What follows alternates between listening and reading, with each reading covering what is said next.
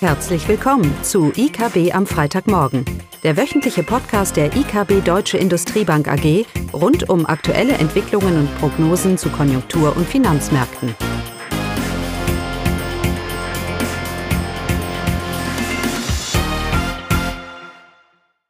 Willkommen zu IKB am Freitagmorgen, heute mit Eugenia Wiebe und Caroline Vogt. Heute berichten wir über folgende Themen. Wir fangen mit der US-Konjunktur und Fettpolitik an. Danach gibt es einen Überblick über die Stimmungsindikatoren in der Eurozone und anschließend ähm, gibt es ein Update zu Konjunkturdaten in Deutschland. Los geht's mit US-Konjunktur. Genau. Ja, die US-Konjunkturdaten, die wir diese Woche gesehen haben, die waren jetzt nicht besonders überzeugend. Das ist zum einen das US-Verbrauchervertrauen gewesen, das äh, sich verschlechtert hat. Und auch bei den Neubauverkäufen Verkäufen haben wir eine Verschlechterung gesehen. In den letzten Monaten zuvor war es ja im Grunde da äh, eher eine aufsteigende Tendenz zu sehen. Aber das sind jetzt auch keine Daten, die jetzt äh, eine besondere Relevanz für den Konjunkturausblick äh, für die USA haben. Also von daher auch jetzt nicht überzubewerten. Das BIP-Wachstum im ersten Quartal das wurde jetzt nochmal bestätigt. Die, die finale, das finale Ergebnis ist ein Wachstum, Quartalswachstum von 3,1 Prozent annualisiert. Das ist vergleichbar, so wie wir immer rechnen für die Eurozone oder Deutschland, äh, bedeutet das ein Quartalswachstum von 0,8 Prozent zum Vorquartal. Also ein recht kräftiges Ergebnis und dokumentiert eigentlich äh, die solide Konjunktur der USA. Aber eben Konjunktur, Konjunktursorgen nehmen zu. Das äh, zeigt sich auch bei der Fed, jetzt in der Argumentation der Fed. Und äh, man hat eben den Handelskonflikt und das ist gerade die Basis für die Konjunktursorgen der Fed, dass man glaubt, dass der Handelskonflikt sich doch zunehmend negativ auch auf die US-Wirtschaft auswirken könnte. Und von daher geht der Markt und die Fed selbst äh, argumentiert auch so oder deutet es an, geht man von Zinssenkungen aus. Auch insbesondere Präsident Trump hat jetzt auch nochmal die Fed unter Druck gesetzt und hat sie als äh, ja ein bockiges Kind bezeichnet, weil man eben die Zinssenkung nicht so vollzieht, wie er sich das gerne wünscht. Ähm, der Fed-Präsident Powell ähm, hat sich dagegen verwahrt und hat nochmal auf die Unabhängigkeit der Fed hingewiesen und hat auch betont, dass eine sehr aggressive Geldpolitik, also aggressive Zinssenkungen jetzt nicht zu erwarten sind in den nächsten Monaten. Aber dennoch hat er klar signalisiert, dass eine Zinssenkung erfolgt. Die wird aber nicht sehr aggressiv erfolgen. Wir bleiben bei unserer Einschätzung, ähm, dass die US-Konjunktur, wie sie sich aktuell darstellt, eigentlich solide und recht kräftig verläuft und somit äh, eine geldpolitische Lockerung eigentlich gar nicht, gar nicht notwendig ist. Das hatte Klaus ja auch in den letzten Podcasts hier immer wieder betont, äh, dass wir auch aus dem Handelskonflikt heraus die direkten Effekte, dass die für die US-Konjunktur, für die Weltkonjunktur, dass die überschaubar sind. Aber, und das sind die Risiken, es besteht sicherlich das Risiko, dass über Vertrauenskanäle es hier indirekte Effekte geben kann und die befürchtet man auch über die Finanzmärkte, wie wir es auch in der Krise 2008, 2009 gesehen haben, dass es hier zu, zu negativen Effekten auf die Weltwirtschaft und auf die US-Wirtschaft geben könnte. Aber rein konjunkturell an den harten Fakten, an den Konjunkturdaten äh, ist jetzt absolut äh, von keiner Krisenstimmung auszugehen.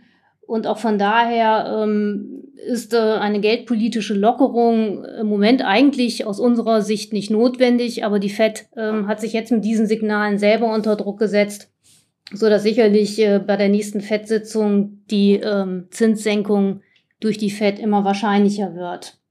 Ja, ein Thema bleibt natürlich ähm, der Handelskonflikt und hier wartet alles auf den EU-Gipfel, dass es hier zu einer Lösung kommen könnte. Es wird ja ein Gespräch äh, zwischen den USA und China geben. Aber auch hier, ähm, ja, hier sind wir nicht sehr zuversichtlich, weil eben, weil die Wahlen 2020 in den USA stattfinden und der Handelskonflikt ist zunehmend ein Wahlkampfthema. Und von daher denken wir, dass dieses Thema auch im nächsten Jahr immer wieder aufkommen wird, wenn Trump die Notwendigkeit sieht, dass er seine Wählerschaft äh, mobilisieren muss. Also von daher, es bleibt festzuhalten, eigentlich sind die Konjunkturdaten gut, aber wir rechnen auch in den nächsten Monaten mit der ersten Zinssenkung durch die Fed. Ja, und wie sieht es dann in der Eurozone aus mit der Stimmung?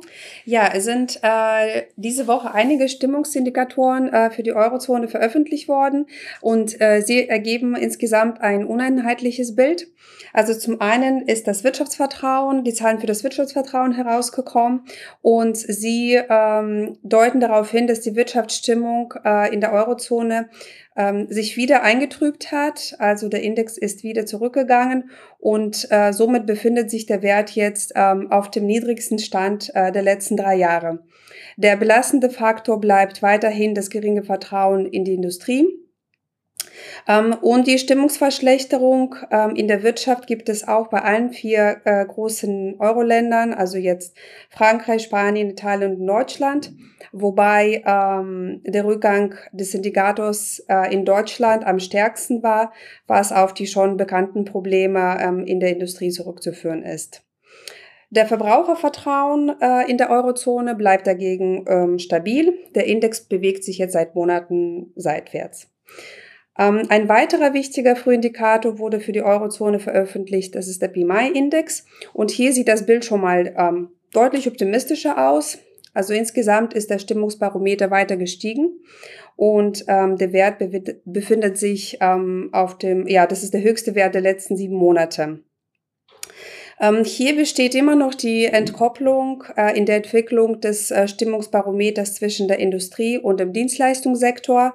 Also der Anstieg ähm, im Gesamtindex ist weiterhin ähm, auf den, ähm, also wird von dem Dienstleistungssektor getragen. Dort steigt der Indexwert auf den höchsten Wert seit November 2018. Ähm, dieser Sektor spiegelt robuste Binnennachfrage und auch eine gute Arbeitslage wider. Der Indexwert für Industrieproduktion bleibt dagegen weiterhin deutlich unter der Expansionsmarke von 50 Punkten. Und ähm, ja, für die europäische Industrie bleibt die Stimmung weiterhin pessimistisch. Ähm, positive Überraschung gab es für Frankreich. Äh, dort stieg der Gesamt-PMI-Index äh, dank der Belebung sowohl im Industrie- als auch im Service-Sektor. Ähm, beide Indizes bewegen sich oberhalb der Wachstumsschwelle von 50 Punkten. Und in Deutschland dagegen stagnierte der PMI-Wert ähm, und äh, der Indexwert für die, äh, für die Industrieproduktion äh, ist etwas gestiegen, aber der befindet sich weiterhin deutlich unter der 50-Punkten-Schwelle, also weiterhin im rezessiven Bereich und signalisiert weiter ein Schrumpfen in der Industrie. Ja, für Deutschland gab es äh, noch ein weiterer wichtiger Frühindikator, der IFO-Index. Oder Caroline? Genau. Das IFO-Geschäftsklima ist äh, für den Juni rausgekommen und hier gab es jetzt erneut äh, eine Verschlechterung. Dabei wurde, das ist wieder das Positive, die Lage etwas besser beurteilt als, äh, als im letzten Monat, aber eben die Perspektiven für die nächsten sechs Monate, die haben sich dann nochmal jetzt deutlich eingetrübt.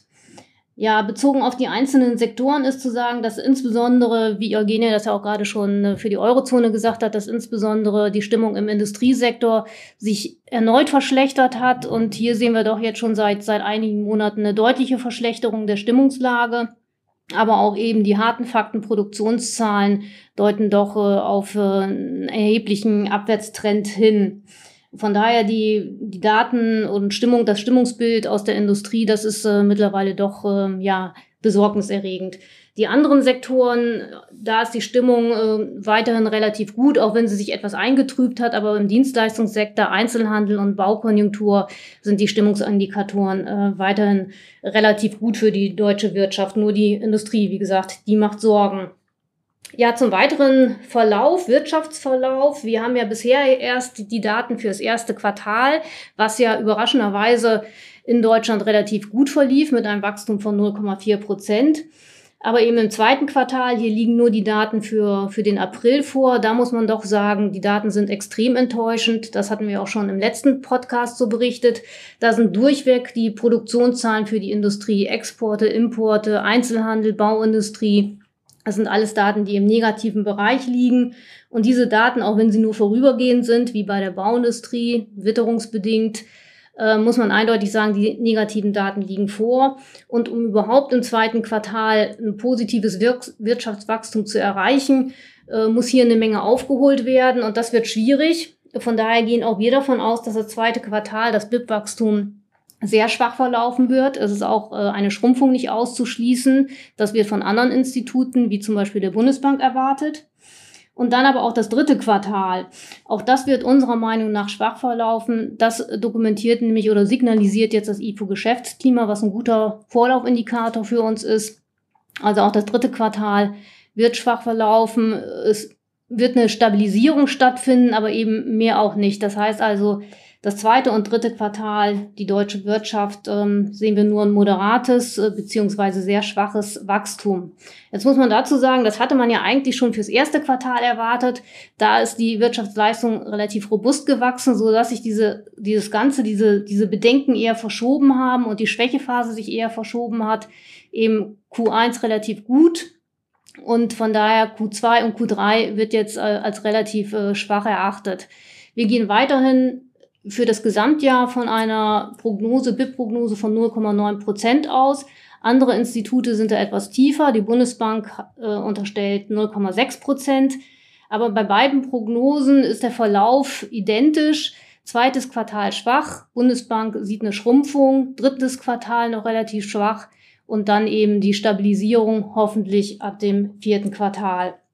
Aber eben Abwärtsrisiken bleiben eben aufgrund der, der Vertrauensverluste, wenn die zunehmen und wenn sich dann eben die schlechte Stimmung aus der Industrie auf andere Sektoren in Deutschland übertragen sollte, ähm, dann äh, werden sich Abwärtsrisiken bewahrheiten und äh, dann ist äh, sicherlich auch unsere Prognose nicht mehr haltbar. Ja, was bleibt festzuhalten? Wie gesagt, die Schwächephase wird anhalten im zweiten, dritten Quartal. Wir werden sicherlich, wenn die Mai-Juni-Daten rauskommen, werden wir schwache Ergebnisse haben. Das wird nicht zur ähm, Stimmungsverbesserung beitragen. Ja, von daher wird es äh, relativ schwierig bleiben und man kann, ja, wir können jetzt kaum mit irgendetwas Positivem enden, außer dass wir vielleicht sagen können, wenn man alles zusammennimmt, Auftragseingänge, Industrie, PMI und äh, IFO-Geschäftsklima, die aktuelle Lage, dass man zumindestens äh, ja, Stabilisierungstendenzen sieht, aber mehr leider auch nicht. Ja, und damit kommen wir dann zum Ausblick. Ja, ähm, also im, äh, am Anfang äh, nächster Woche wird äh, sicherlich der G20-Gipfel im Fokus stehen, der jetzt am Wochenende stattfindet. Ähm, dort werden ähm, solche Themen wie ähm, globale Finanzstabilität und auch Handelskonflikte ähm, auf dem Programm stehen. Ähm, zusätzlich erwarten wir folgende Daten für die nächste Woche. Für die Eurozone äh, werden die Arbeitslosenquote veröffentlicht. Für Deutschland erwarten wir mit Interesse die Auftragseingänge der Industrie und hoffen, dass dort eine Stabilisierung sich einkehrt. Äh, für die USA stehen ähm, Arbeitsmarktdaten an und äh, für China erwarten wir wichtige Stimmungsindikatoren. Ja. Das war's fürs Wochenende. Genau, also schönes Wochenende. Tschüss. Tschüss. Das war das wöchentliche IKB am Freitagmorgen. Sie wollen immer über neue Ausgaben informiert bleiben? Dann direkt den Podcast abonnieren.